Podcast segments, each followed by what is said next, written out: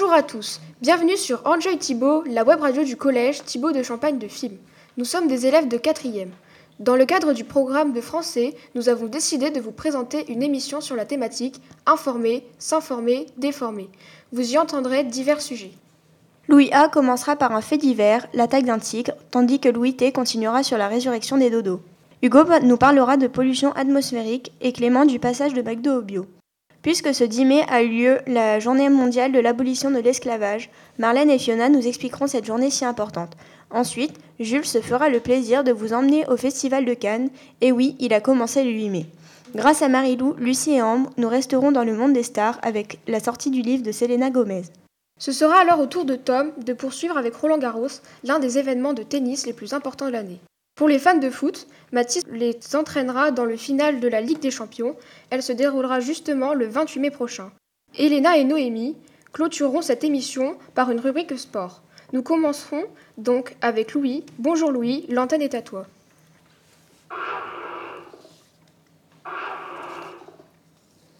Souvenez-vous, il y a trois jours, on vous a informé qu'un homme atteint de problèmes mentaux s'était introduit à l'intérieur d'un zoo de Vincennes. Il était rentré dans l'enclos du tigre de Bengale. Le malheureux est décédé suite aux attaques du tigre, et ce dernier a eu le droit à un bon repas. Le lendemain, la famille du défunt demandait l'euthanasie du tueur et réclamait des dommages et intérêts au parc animalier sous prétexte que les enclos ne sont pas assez sécurisés. Bien sûr, le directeur du zoo a directement indiqué qu'il s'opposait à l'euthanasie du tigre, car c'est une espèce en voie d'extinction et refuse également de verser de l'argent à la famille car il considère que les enclos sont assez sécurisés et que la victime qui s'est introduit volontairement dans l'enclos du tigre. Nous avons demandé au directeur du zoo, Michel Louis, ce qu'il pensait l'affaire et des plaintes de la famille.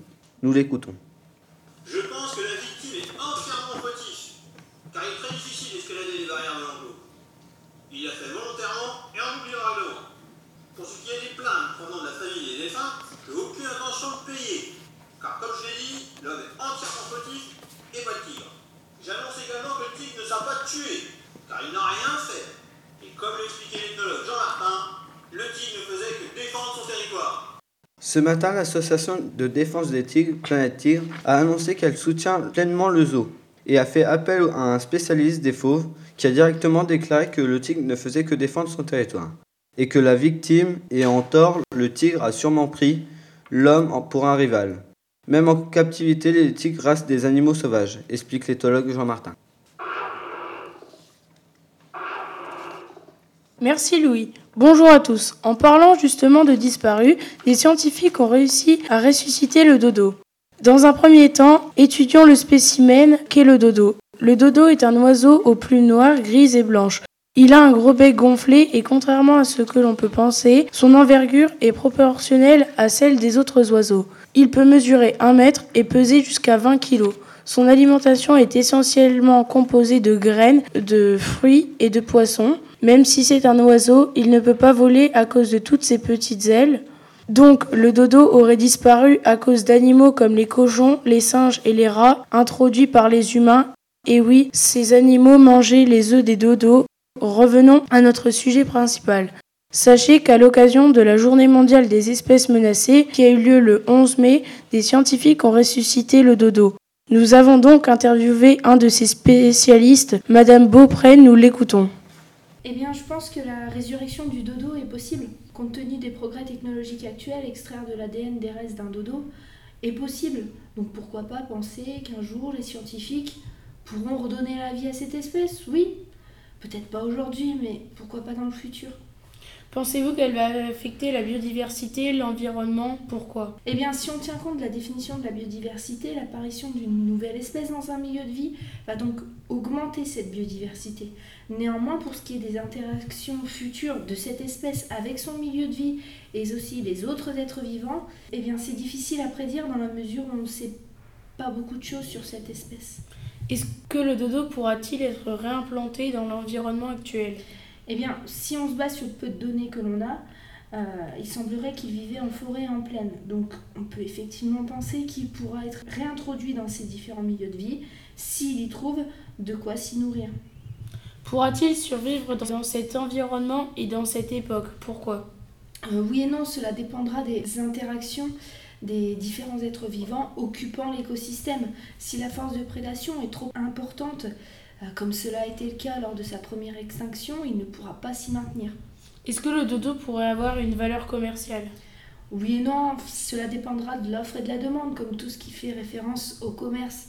On peut supposer que redonner la vie au dodo euh, et la médiatisation euh, de l'événement aboutissent à donner une certaine valeur au dodo, mais bon, de là à vraiment parler de valeur commerciale, je ne sais pas. Surprenant, non. En tout cas, c'est plutôt une bonne chose, cette résurrection des dodos. Nous en avons fini avec notre chronique, nous passons le micro à Hugo. Merci. Bonjour, je m'appelle Hugo Tiefin. Aujourd'hui, je vais vous parler des millions de morts en Chine à cause de la pollution atmosphérique. En Chine, la population qui était de 1,379 milliard d'habitants a malheureusement diminué de 40% à cause de cette pollution. Il reste donc 827 millions de personnes en Chine. Malheureusement, ce phénomène se produit partout dans le monde. Cependant, la Chine reste néanmoins un des pays les plus peuplés au monde. Nous allons vous diffuser l'interview de jeunes élèves du Collège Thibault de Champagne. Nous vous laissons apprécier leurs avis sur le sujet. Pour vous, quelles sont les causes de la pollution atmosphérique À mon avis, la cause principale est le CO2 qui provient tout simplement de l'évolution de l'homme. Quels sont les gestes à faire pour limiter la pollution atmosphérique? Je pense que ça doit être des gestes utilisés au quotidien qui doivent être changés et aussi montrer des différentes habitudes aux enfants dès leur plus jeune âge. Comment faire changer la vie des jeunes pour réduire la pollution atmosphérique? Je pense qu'on devrait montrer aux jeunes l'avenir négatif que la Pourquoi tout ça? Tout simplement pour vous prévenir qu'il faut faire attention à l'avenir. En effet, notre Terre se meurt. Il faudrait que dans les années à venir, nous puissions régler tous ces problèmes de pollution atmosphérique. Merci de nous avoir écoutés. Je vous laisse avec Clément et Raphaël. Merci Hugo. Bonjour à tous. Aujourd'hui, nous allons vous parler de McDo qui passe au bio. En effet, McDo a décidé de devenir un fast-food entièrement bio. Au bout de trois ans de tests en Allemagne, tous les sandwichs et autres aliments que l'on peut trouver chez McDo seront bio et locaux. Ce matin, le PDG de cette grande entreprise a annoncé à partir de 2019, tous les aliments chez McDo seront entièrement bio et de provenance locale. Ils respecteront également les normes de l'Union européenne. Le nouveau logo McDo sera une fusion entre le logo actuel et le logo de l'agriculture biologique. Je vous laisse imaginer ce que ça peut donner. En plus de cela, il a décidé de remplacer les jouets en plastique pour enfants par des jouets en bois. Et tous les autres objets en plastique seront fabriqués avec du plastique d'algues, appelé aussi algopac. C'est un plastique écologique créé à partir d'algues rousses et biodégradables. Des panneaux solaires seront installés sur les toits des anciennes McDo. Mais pour ces changements qui ne concernent pas la nourriture bio, la date n'est pas précisée. Le PDG de McDo a décidé cela suite au Foodgate. Rappelez-vous, il s'agit de ce scandale qui a touché les grandes chaînes de fast-food. L'élément déclencheur était une étude de Nielsen qui a trouvé des substances cancérigènes dans les produits alimentaires de grandes marques comme McDo, Quick, KFC ou Burger King. Nous avons invité sur le plateau un habitué du McDo pour avoir son avis. Bonjour Louis. Que penses-tu de ce passage au bio chez McDo? Bonjour, alors personnellement, je n'y vois aucun inconvénient à ce changement si le goût reste intact. Cela sera sûrement meilleur pour notre santé également. En ce qui concerne les jouets en plastique d'algues, c'est une bonne idée, mais cela va sûrement faire augmenter le prix des repas. Manges-tu souvent chez McDo? Pourquoi? Oui, j'y mange régulièrement, car je trouve ça sympa d'y aller avec les copains et cela change un peu des repas de la cantine. Et à quelle fréquence y vas-tu? Euh, J'y vais environ tous les deux mois, mais pendant les vacances, il m'arrive d'y aller un peu plus souvent. Sais-tu que des substances cancérigènes ont été trouvées dans les aliments? Oui, cela a été choquant pour moi. Cela veut dire que la nourriture proposée chez McDo est nocive pour notre santé, c'est inadmissible. Vas-tu continuer à aller chez McDo? Je pense que j'irai toujours autant. Si ils installaient des vélos d'appartement avec des démos, iriez-vous dessus? Euh, je trouve que c'est une idée super euh, car nous pourrions manger notre hamburger directement sur les vélos pour éliminer au plus vite les calories absorbées. Merci Louis d'avoir accepté de répondre à ces questions. Nous en avons fini avec notre chronique. Place maintenant à une courte pause musicale.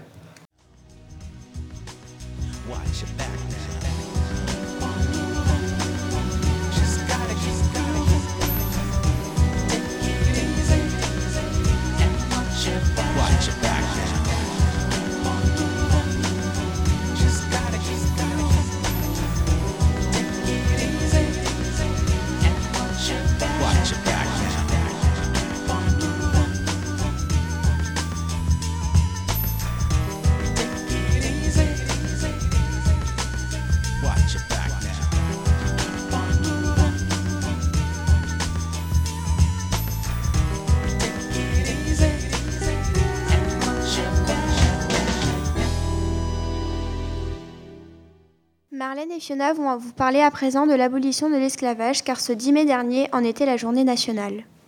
Merci Léna. Bonjour. Aujourd'hui, nous allons vous parler de la commémoration de l'abolition de l'esclavage. D'abord, sachez que les descendants des esclaves se regroupent et manifestent pour la mémoire de leurs ancêtres. Plus de 300 personnes sont présentes dans les rues de Reims. Pour eux, il est important de commémorer l'abolition de l'esclavage. C'est en 1848 que l'esclavage fut aboli. Et nous voilà, 170 ans plus tard. Fiona va nous remémorer cet événement historique. Bonjour Fiona. Bonjour Marlène. Effectivement, la vente d'esclaves fait partie du commerce triangulaire entre l'Amérique du Nord, l'Europe et l'Afrique. Ils partaient d'Afrique par bateau, ils étaient enchaînés les uns les autres par le cou, les mains et les pieds.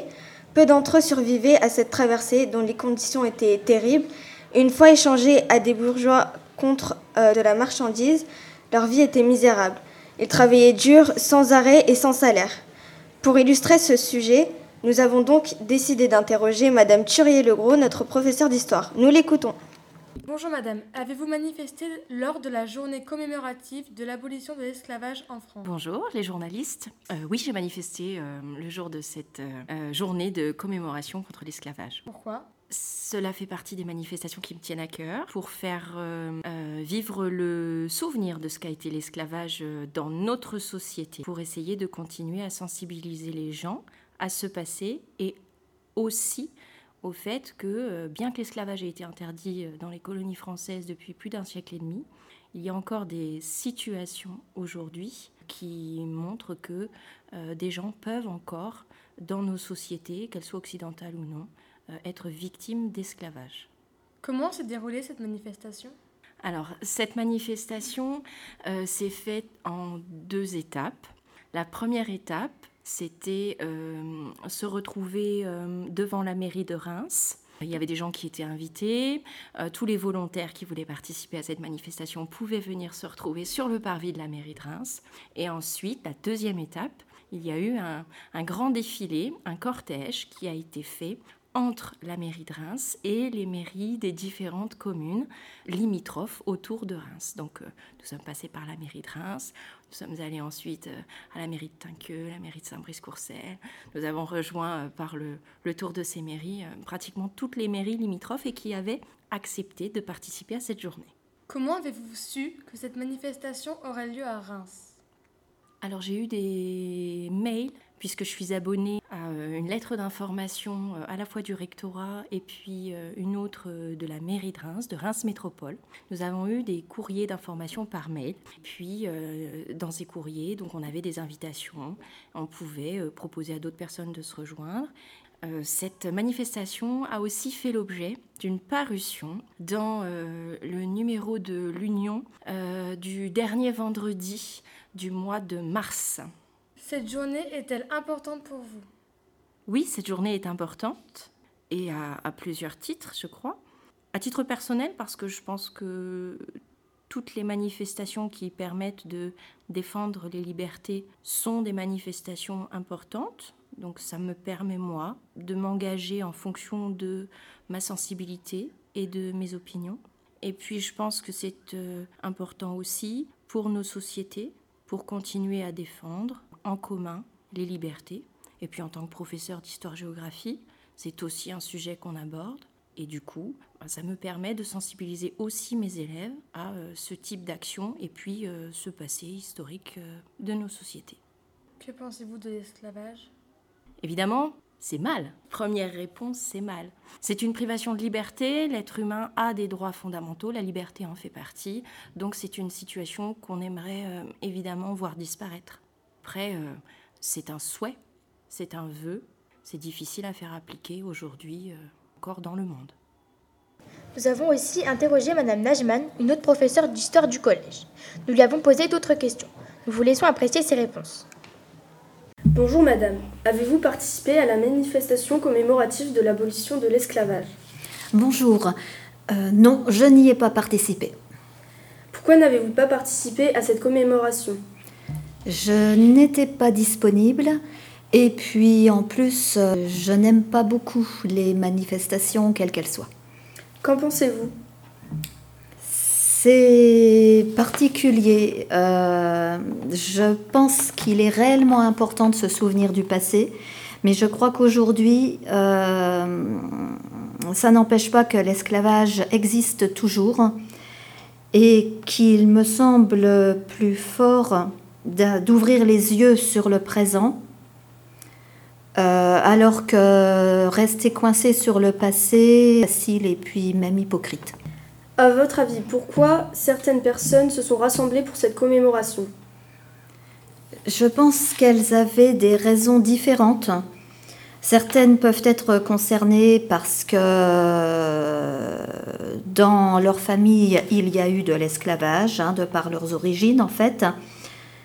Et puis euh, d'autres euh, peuvent être concernés par leurs engagements, qu'ils soient politiques, euh, humanitaires.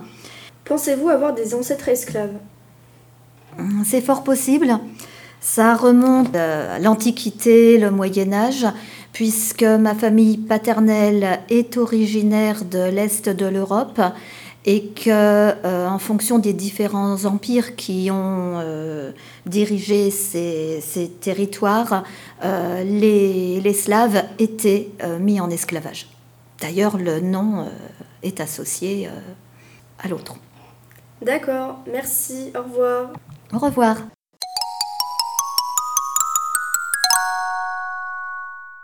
Nous en avons terminé avec l'esclavage. Nous allons aborder un sujet plus joyeux avec Jules, le Festival de Cannes.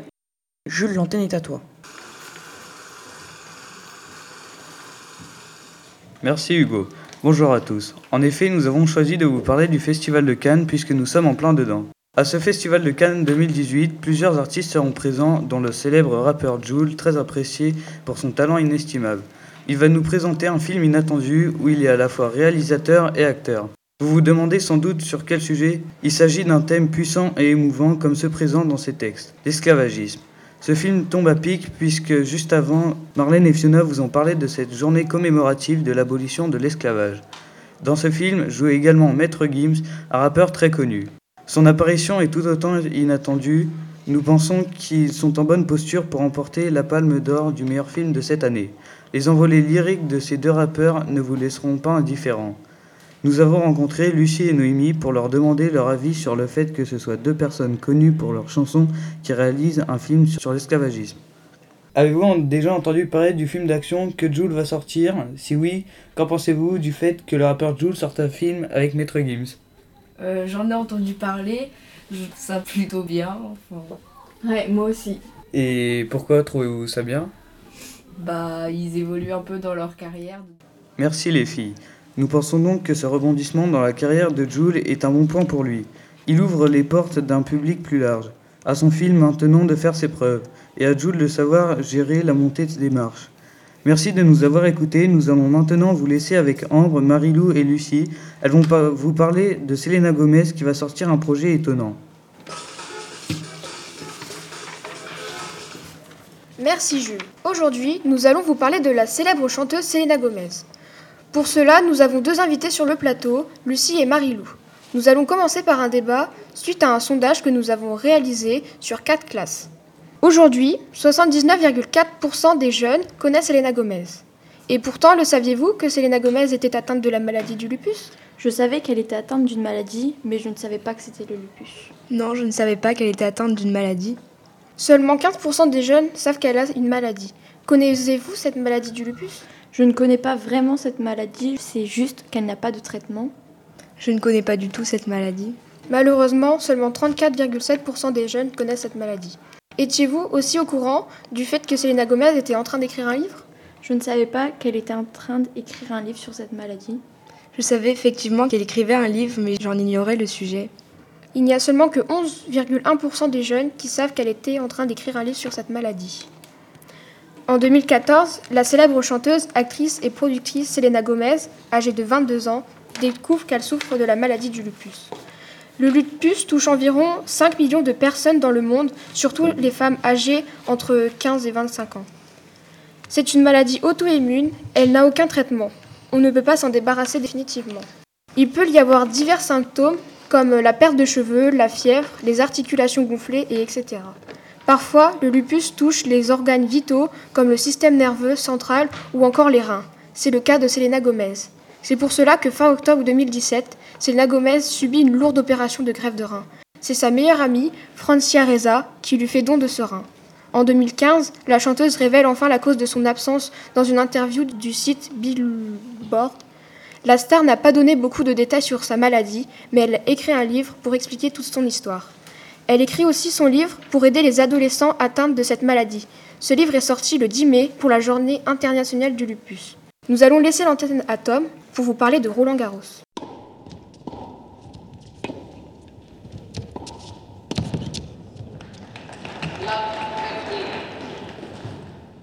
Merci Ambre. Bonjour à tous. Je vais vous parler d'un incident qui s'est produit sur les cours de Roland Garros. Hier matin, le joueur espagnol Rafael Nadal a été victime d'un grave accident qui risque d'avoir des conséquences sur sa carrière de tennisman. Une cinquantaine de balles d'un lanceur automatique ont percuté le grand joueur de tennis. Notre journaliste Juliette a réalisé l'interview de la tante de ce tennisman pour en savoir un peu plus sur cet accident. Ces paroles sont traduites par Pauline, nous les écoutons. Bonjour Madame Nadal. Buenos días. Bonjour. Comment va votre neveu? Estuvo entre la vida y la muerte anoche, pero empieza a mejorar. Il était entre la vie et la mort hier soir, mais il commence à aller mieux. Était-ce un acte prémédité ou un accident? La policía lleva actualmente una investigación, pero viendo el estado de la máquina y el material defectuoso, es probable que sea un accidente. La police mène actuellement l'enquête, mais vu l'état des machines et du matériel défaillant, il est probable que ce soit un accident. Allez-vous porter plainte contre l'entreprise Sport Utah De momento, con el estado de la investigación, no. À ce stade de l'enquête, non. Pourra-t-il jouer la demi-finale dans deux jours? Desgraciadamente, no. Non, malheureusement. Merci beaucoup. Au revoir. Gracias a ustedes. Merci à vous. Merci Juliette et Pauline. Nous passons à présent le micro à Mathis pour vous parler de la finale de la Ligue des Champions. Merci Tom et bonjour à tous. Et oui, pour la 63e finale de la Ligue des Champions de l'UEFA, les vainqueurs sont Liverpool-Real Madrid. Ils s'affronteront au stade de Reims. Le match aurait dû se dérouler à Kiev, en Ukraine, sauf que des fermiers se sont fortement mobilisés. Pour se faire remarquer, ils ont lâché des vaches et des chèvres sur le terrain, ce qui a endommagé la pelouse. La fédération a donc procédé à un tirage au sort. Le match se déroulera finalement en France, plus précisément à Reims, le 28 mai 2018. Ce qui pose problème, c'est qu'à Kiev, le stade peut contenir 70 000 places, alors qu'à Reims, le stade ne compte que 21 000 places. Donc beaucoup de supporters et de fans ne pourront pas y assister à cause du manque de place, mais aussi du changement de pays. 85% des personnes qui assisteront au match seront des Français, alors les pays étrangers ne sont pas ravis de cette décision. Les organisateurs de cette rencontre ne sont pas ravis non plus. Et oui, ils vont perdre beaucoup d'argent. Je vous laisse à présent avec Léna et Noémie pour une rubrique sport.